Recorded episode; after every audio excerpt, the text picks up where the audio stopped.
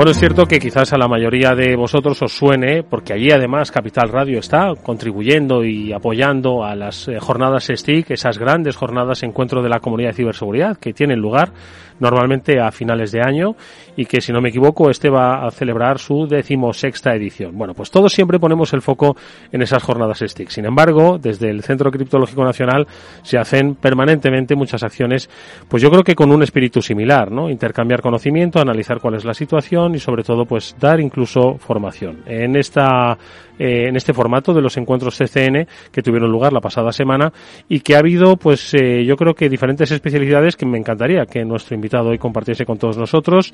Javier, ¿qué tal? Buenas tardes, bienvenido de nuevo. Buenas tardes. Javier, eh, cuéntanos un poco, porque yo les estaba poniendo a los oyentes en la pista sobre las jornadas STIC, pero los encuentros CCN eh, son igualmente una cita obligada, ¿no?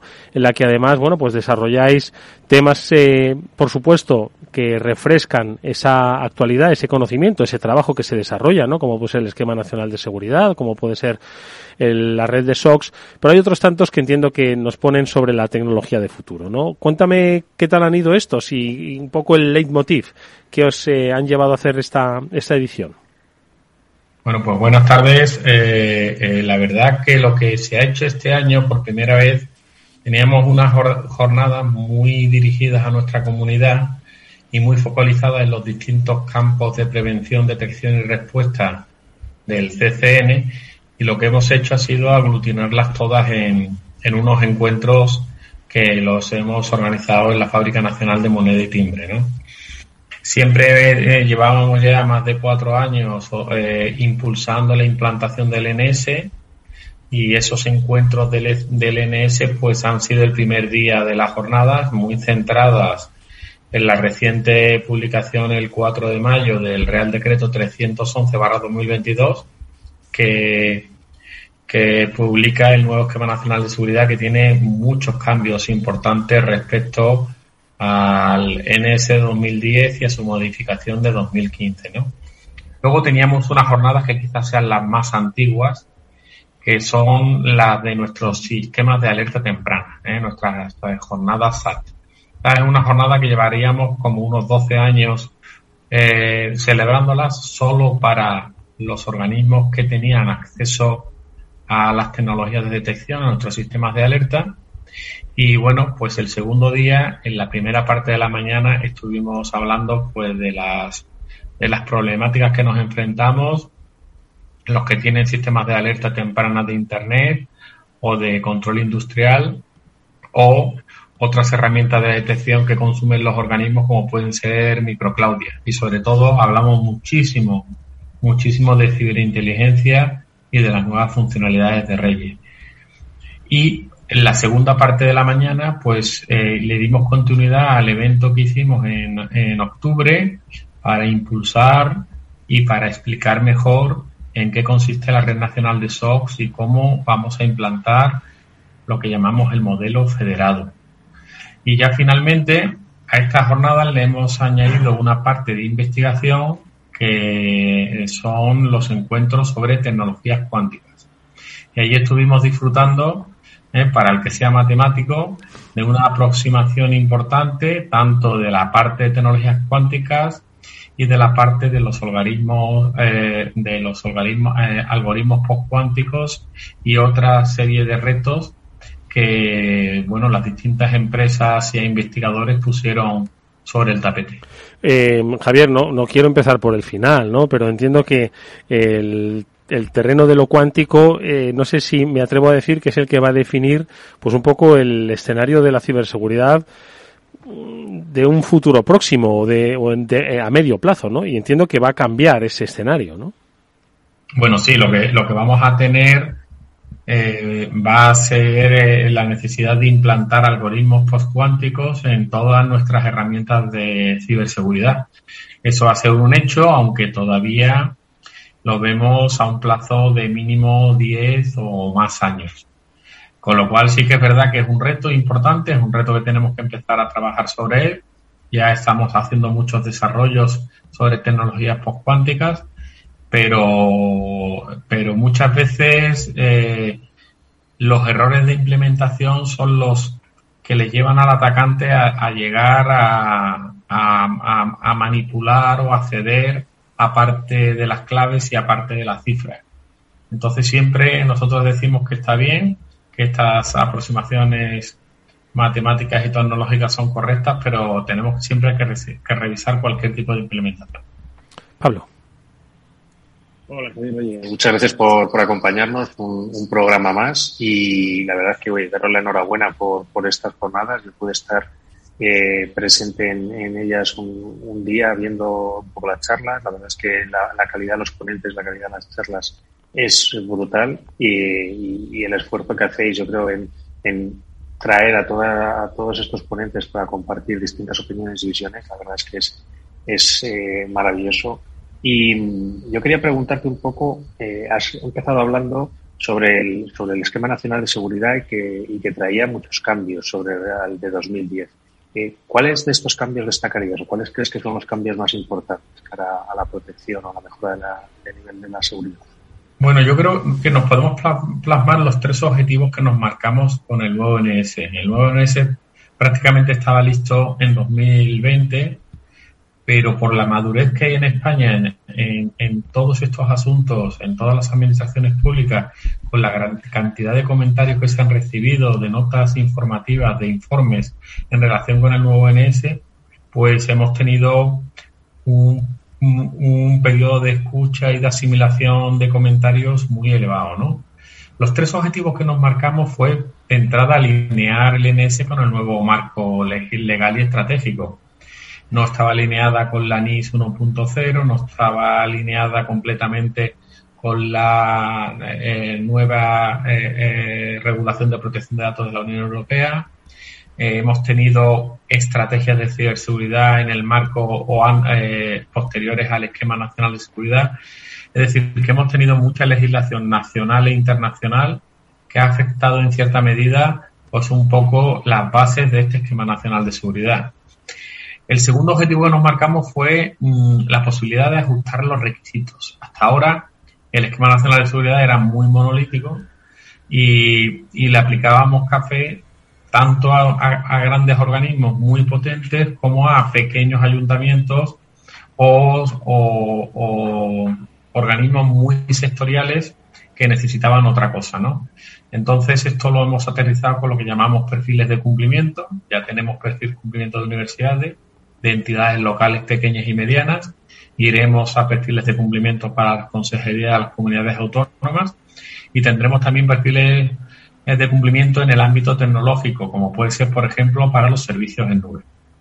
Y finalmente, el tercer objetivo era, pues, un poco volver a revisar a la luz de los ataques que hemos vivido estos últimos años, de las nuevas tendencias de las amenazas, pues un poco los principios básicos antes teníamos cinco, ahora tenemos seis.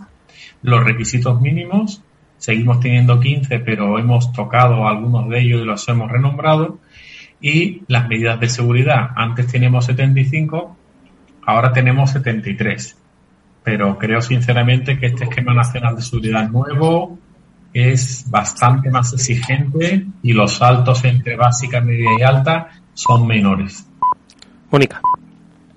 Hola, buenas tardes Javier y muchas gracias por estar de nuevo con nosotros y, acercarnos todo esto que es muy importante también para todos los usuarios y, los ciudadanos. Y como decías, eh, pues este nuevo esquema nacional de, seguridad eh, se ha hecho pues de alguna forma también más práctico, ¿no? Que, pueda ser abordado por todas las entidades que, decías, con esos perfiles de cumplimiento. Por ejemplo, las entidades locales, ¿no? Que hasta ahora a lo mejor algunas los tenían un poco más complicado por sus características concretas. Y en este sentido, eh, ¿cómo ves el nuevo enfoque del, del, esquema y cómo va a mejorar también la ciberseguridad de la administración y de, y de estas entidades? Bueno, yo creo que el nuevo esquema con esta aproximación que estuvo explicando Pablo y luego Miguel Ángel Lubián sobre lo que llamamos microcens o, o, o, la certificación de entidades pequeñas, yo creo que va a ser un impulso a que estos ayuntamientos pequeños que le costaba muchísimo obtener una certificación del esquema nacional de seguridad, pues, pues se lo facilitemos bastante. Eh, estamos ya trabajando en, que, en las herramientas de soporte del Esquema Nacional de Seguridad, sobre todo en la herramienta INES, eh, que es el Informe Nacional del Estado de Seguridad, pero que ayuda mucho a los organismos a determinar eh, las medidas y a valorar un poquito lo que mejoran las medidas de seguridad que vayan implantando y su madurez en el cumplimiento del NS y, y, que a través de la otra herramienta que les acompaña también, que es la herramienta Amparo, pues eh, eh, facilitar el trabajo de los auditores para hacer el proceso de certificación mucho más rápido y mucho más barato. Tenemos ya un amplio eh, espectro de empresas que certifican el NS, de empresas acreditadas en esta certificación, y ahora tenemos que hacerles llegar la demanda de los organismos. Vamos a trabajar muchísimo y esperemos que los números a final de este año y en los años sucesivos pues nos digan que realmente un debe que teníamos en el NS de 2010, que era que los organismos públicos no se certificaban, pues resolvamos este aspecto. El esquema nacional de seguridad, sin lugar a dudas, no es eh, la guía a la que eh, se, se, acogen eh, los organismos institucionales de nuestro de nuestro país. Pero hay otro aspecto que este también entiendo que es igual de variable, pero debido a las circunstancias externas, que es el, la jornada del SAT, del Sistema de Alerta Temprana, eh, precisamente para eh, detectar posibles amenazas antes de que se produzcan los incidentes. Entiendo que no sé si ha habido un rediseño de esas amenazas por esos tiempos que antes hablábamos, Javier, ¿no? Esas nuevas eh, situaciones del tablero geoestratégico, si las amenazas siguen siendo las mismas, por otro lado, ¿no? Pese a, a lo, sensible que está ahora mismo el, planeta. Un poco, ¿qué, ¿qué análisis harías de este sistema de alerta temprana? Bueno, en grandes números las amenazas siguen siendo eh, las mismas, es decir, tenemos el fenómeno del eh, ciberespionaje, el fenómeno del cibercrimen, de la ciberguerra, del hacktivismo. Hay algunos que van bajando a lo largo de los años y otros que van subiendo peligrosamente, pero lo que sí que ha cambiado mucho ha sido la manera de industrializar y de hacer lo que antes eran unos ataques muy manuales por parte de ciertos operadores a unos ataques industrializados. Entonces, eh, eso ha hecho que tengamos que adaptar nuestras defensas. ¿eh? Hasta, ahora, pues prácticamente protegíamos con las ondas, eh, pero le hemos tenido que dotar a estas ondas de mucha inteligencia artificial y de un juego de reglas mucho más rico de lo que teníamos antes de tal manera que seamos capaces de detectar eh, las conexiones a los servidores de mando y control que hacen los atacantes, por ejemplo, cuando tenemos un ataque de ransomware, simplemente con esos tráficos, con lo cual tenemos que tener un conjunto de reglas muy vivas, eh, desplegadas muy rápidas y también con un tiempo de vida muy corto. ¿eh?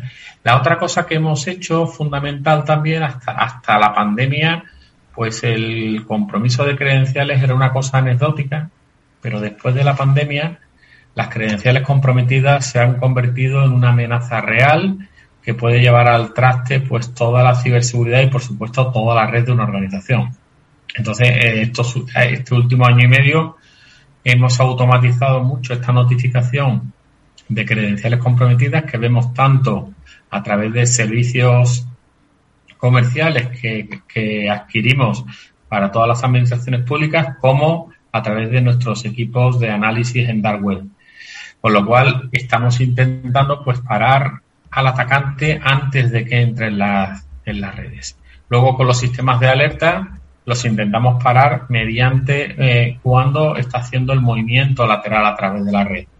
Y finalmente con la herramienta MicroClaudia pues lo intentamos parar en cuanto o cuando quiera detonar el, el ransomware o también microclaudia pues sirve mucho para eh, eh, detectar este movimiento lateral.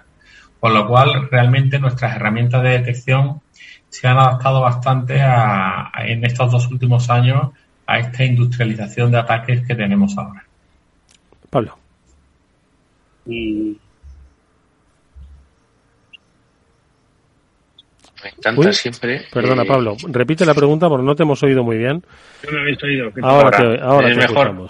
Vale, quería comentarle a Javier que hay dos aspectos, yo creo, del CCN que me, que me gustan mucho. Una, la parte de, de, como estaba hablando, de las, de las vacunas de los virus. Es decir, ese programa, pues esos programas que tienen para prevenir las infecciones y cómo los virus informáticos se empiezan a parecer un poco también a, los virus eh, eh, biológicos que, sufrimos y cómo esas, esas vacunas previenen muchas veces la infección de los equipos. Y por otra parte, le quería preguntar también a, Javier un poco por, por ese proyecto de la Red Nacional de SOX. Si, si, nos puede contar un poquito cómo engancha precisamente esa parte de alerta, de monitorización, de, avisar cuando está infectado, etcétera, etcétera. Pues bueno, la parte de las vacunas, eh, realmente eh, lo bueno y lo que intentamos aprender de los atacantes, los atacantes tienen, para poder atacar a muchos objetivos de manera tan simultánea y de manera tan continua, pues han industrializado el ataque, con lo cual usan las mismas herramientas y yo creo que tienen los mismos playbooks para esos operadores que realizan los ataques. Si nosotros somos capaces de caracterizar todo eso y eso eh, establecerlo en, en, alguna capacidad de detección que tengamos eh, dentro del ordenador, esto también lo hace un EDR, ¿qué pasa con con Microclaudia y por qué complementa al EDR, porque nosotros sí que nos podemos, como nuestra comunidad es muy acotada, sí nos, nos podemos eh, atrever a desarrollar vacunas que muchas veces son utilización ilegítima de herramientas oficiales, de herramientas del sistema operativo que utiliza el atacante. Y podemos entablar esa discusión o esa, e, esa charla con el organismo para saber si realmente está utilizando esas herramientas o son herramientas que se la han instalado sin que, sin que se den cuenta. Con lo cual, creo que es una herramienta muy interesante, muy complementaria con respecto a las otras y además que bebe de todo el intercambio de incidentes que tenemos ahora mismo. De hecho, por ejemplo, las últimas seis vacunas han venido de Costa Rica, del incidente sufrido por los organismos públicos de, de Costa Rica. Eh, y, que, y, que, y que este intercambio, que tiene que ser un intercambio fluido y altruista, es el que queremos conseguir en la red nacional de SOX. ¿eh? Hasta ahora teníamos el grupo de CESIR.es. Este grupo, si bien es un grupo eh, donde estamos todos y para una alerta de emergencia nacional funciona bastante bien, es un grupo que, por desgracia, o para nuestro gusto, se comparte, no comparte todo lo que quisiéramos. Entonces, el, paso o el siguiente nivel de calidad es crear esta red y establecer eh, SOCs que comparten mucho y SOCs que por distintas circunstancias no, no comparten todo lo que nos gustaría, ¿no? Si conseguimos que esta red nacional de SOC funcione bien y a través de las plataformas tecnológicas, cada vez que detectemos un indicador de ataque lo vamos a poder desplegar en todos los sitios de una manera muy rápida y así a ver si por fin somos tan rápidos como los atacantes o por lo menos igual de rápidos. Mónica. Hay otra, otro aspecto muy interesante, volviendo al, al esquema nacional de seguridad, Javier, que, bueno, hemos hablado y, muchas veces y cada vez más de esos problemas, eh, ataques que suceden en la, en la cadena de suministro, ¿no? O que derivan de proveedores. Y en este sentido, pues las empresas que provean eh, a partir de ahora soluciones o servicios a entidades públicas también van a estar obligadas a certificarse y a cumplir con este esquema.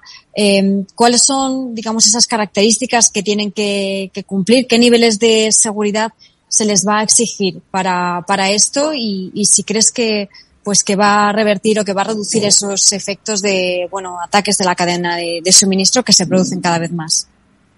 Pues la verdad que para nosotros esa medida, ¿eh? que es la OP de Servicios Externos 3, OPX3, es muy importante y es novedosa. Eh, siendo novedosa, no es una medida que tenga la finura, la, el detalle técnico eh, que puedan tener eh, otras medidas, como puede ser, por ejemplo, la de servicios en nube. ¿qué, ¿Qué queremos conseguir con esta medida de protección de la cadena de suministro? Lo primero que queremos conseguir es poner sobre sobre el, tapete, poner en, eh, en, en, en, una norma eh, oficial pues esta problemática de que tenemos una serie de proveedores externos que nos tienen que, dar una serie de servicios. Y aquí hay muchas dudas. ¿eh? ¿Cuándo paramos en esta cadena de suministro? ¿En el nivel 1, en el 2 o en el 3?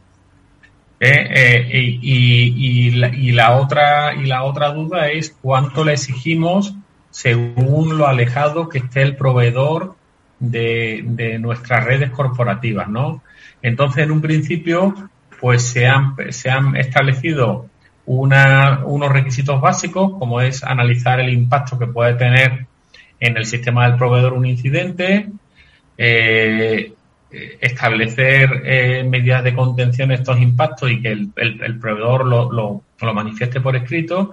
Y luego tenemos una serie de refuerzos que son, pues, que tenga planes de contingencia, que tenga sistemas de gestión de seguridad y que tenga, en el caso de proveedores de software, pues una relación detallada de todos los componentes software. Esto fue, esto fue una idea que no teníamos recogida en el esquema nacional de seguridad y que en la orden ejecutiva del presidente Biden tras el ataque a, la empresa colonial y que, forzó a todas las administraciones públicas americanas pues a implantar ciberseguridad, pues este esta medida de ciberseguridad de registrar un poquito todos los componentes de software y que en algún momento estuvieran declarados, pues, pues lo vimos súper interesante y la hemos recogido eh, en esta medida.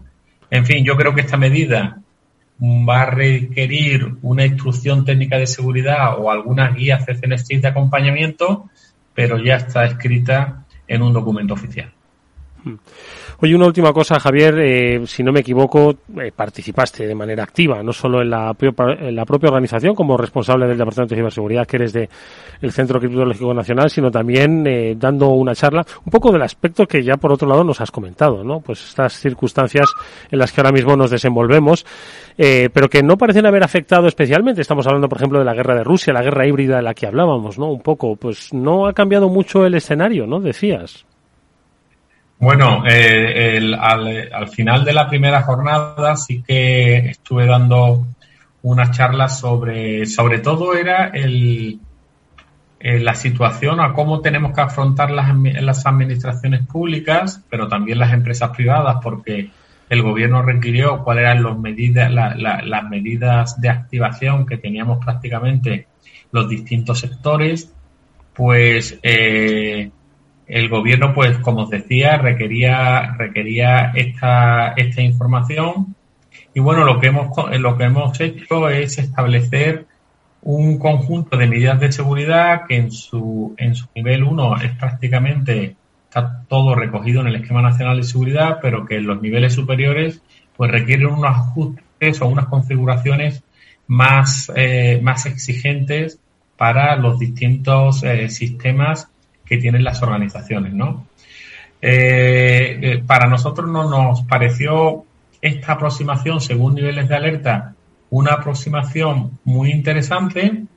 La seguimos depurando, por ahora no es un documento público, es un documento que eh, tiene un carácter oficial, pero que, puede ser posteriormente utilizada como línea base para otras cosas. El, asunto es que lo que sí que, es importante y que destacamos aquí, que simplemente estableciendo este documento y haciendo los ejercicios necesarios, podemos entrenar a las administraciones públicas en activar un poco el, el, nivel de sensibilidad ante ciberataques por parte de Administración General del Estado, entidades locales, comunidades autónomas, universidades o sector público institucional. Con lo cual, este ejercicio que, fue forzado, pues allá por desde el no el 24 de febrero, que es cuando empezó, la invasión, sino mucho antes, prácticamente estábamos alertados desde mediados de febrero hasta prácticamente mayo, hemos tenido estos niveles de alerta pues activos y con las administraciones públicas pues eh, reportando sobre cualquier actividad anómala y sobre cualquier cualquier medida de seguridad que vayan mejorando con relación a este documento. Yo estoy seguro, Javier, que muchas personas que nos están escuchando y que trabajan en instituciones, en universidades, lo han percibido porque estoy seguro de que les salió la alerta en eh, sus correos cosas que no ocurrían hasta entonces y se extremó la sensibilidad y yo creo que ha sido pues un acierto, ¿no? De alguna forma eh, hacer ver a las personas pues que los cambios que se producen, las alteraciones que se producen en, en este caso en el eh, panorama geoestratégico nos afectan por muy lejos que pueda parecer que está una guerra. Y yo creo que estas acciones de concienciación y de prevención, obviamente, yo creo que aumentan y mucho esa cultura de ciberseguridad tan necesaria que hemos reivindicado en este, en este programa y que así seguiremos haciéndolo. Bueno, pues no nos queda nada más que daros la enhorabuena nuevamente por ese encuentro, por esos encuentros CCN, por esos, eh, esas temáticas de actualización, de conocimiento y de, y de compartir, como decimos, pues esas, esas reflexiones y esos análisis. Y por supuesto que estaremos encantados de seguir eh, todas esas acciones del Centro Criptológico Nacional, que lo que hacen es, bueno, pues tejer esa red de seguridad en todas las instituciones públicas y obviamente las privadas que son las que trabajan con, con el sector público en, en nuestro país. Javier, muchísimas gracias por haber estado con nosotros. Te esperamos próximamente en el programa.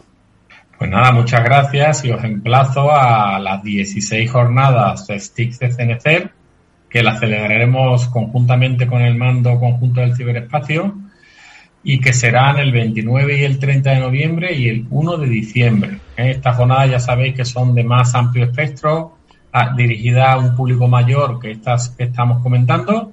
Y nada, que estáis todos invitados y nos encantará veros por allí. Oye, no sé, no, sé, Javier, si podemos adelantar ya un poco el componente. Hay que recordar que las decimoquintas eran esa ciberseguridad 360, el control del dato y, por supuesto, la identidad. No sé estas jornadas decimosextas si tiene ya un leitmotiv. ¿Nos lo puedes adelantar o nos esperamos? No, no todavía, lo dejamos para dentro de dos o tres, pero si te fijas en, las, en el lema de los encuentros, eh, todo va de un ciberescudo, que es lo que necesitamos aquí en España. Bueno, pues nos esperaremos, pero lo analizaremos, por supuesto que sí. Gracias, Javier. Hasta muy pronto. Un saludo, muchas gracias.